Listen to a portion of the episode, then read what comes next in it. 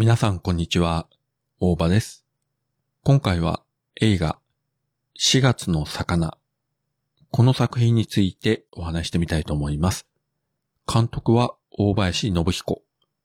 自分が大林監督の作品が好きだということは、この番組でも以前お話ししましたけれども、この作品だけはですね、公開時に見逃して、その後ずーっと見る機会がなくて、ようやく今回 CS の日本映画専門チャンネルで放映されましたので、見ることができました。この作品ですね、制作されたのが1984年なんですが、実際に公開されたのは1986年。なので公開から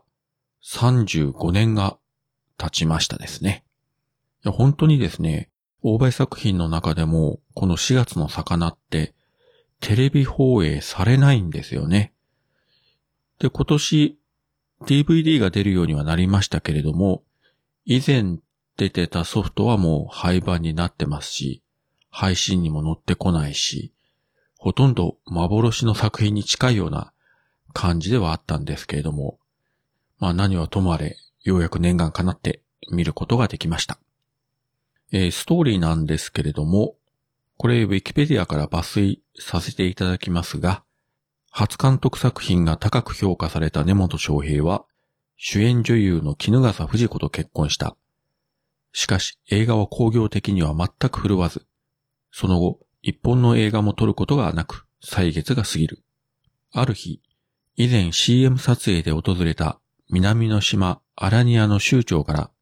日本に行くので4月1日に根本家に立ち寄るとのエアメールが届く。アラニアには友情の証として妻を一晩提供するという風習があり、翔平も以前州長の妻ノーラと共に一夜を過ごしていた。翔平は脚本家の藤沢に相談し、新人女優を替え玉にすることにしたが、というのが、まあ、導入部分ですね。主人公の根本翔平を演じるのが、高橋幸宏。ご存知、元 YMO のあの高橋幸宏ですね。そして、友人でもあります脚本家が、泉谷茂。南の島アラニアからやってきた州長役が、丹波哲郎。なかなかですね、面白いキャスティングなんですが、えー高橋幸宏は俳優じゃありませんので、セリフ回しとか演技自体はたどたどしいんですけれども、結構ですね、映画の中でフランス料理を作るシーンとかあるんですが、まあ、そのあたりの包丁さばきとか、そうですね、あと歩き方とか、所作というんですかね。このあたりは非常にリズム感があるというか、まあ、さすがミュージシャンというか、見てて、あ、なんかいい動きだなと思いましたね。泉谷茂はですね、もう35年前の作品なので、かなり今とイメージが違ってですね、最初出てきた時に一瞬、なんか泉谷茂に似た人だぞと思うような感じでしたけれども、えー喋り出したらいつもの泉谷茂でした。そして何よりすごいのがこの丹波哲郎ですね。南の島の州長ですよ。えー顔も少しこうね、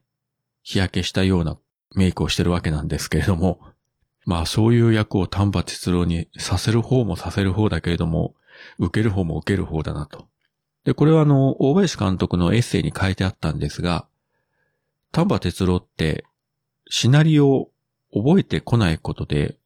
結構有名な俳優らしいんですけれども、この作品ではなぜかきちんと全て覚えてきたと。ただしその代わり、撮影開始時刻にはいつも遅れて遅刻してくると。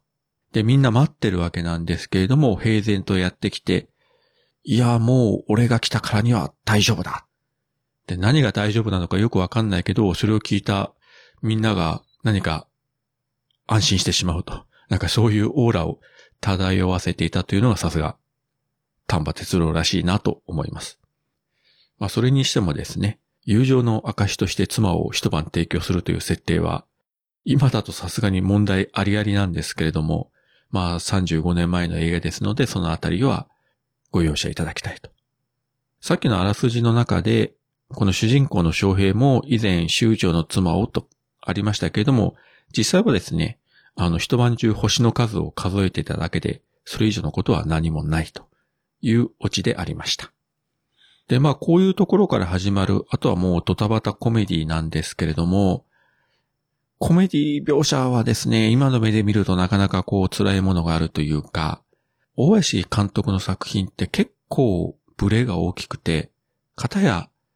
時をかける少女とか、転校生とか、寂しん坊とか、二人とか、青春てんてけてけてけとか、本当にあの、何回見てもいいような、もう心が震えるような素敵な作品がある一方で、漂流教室とか、まあこの作品も入れてもいいかもしれませんけれども、まあ一回見とけばいいかなみたいな。薬師丸ひろ子主演の狙われた学園っていうのもありましたけれども、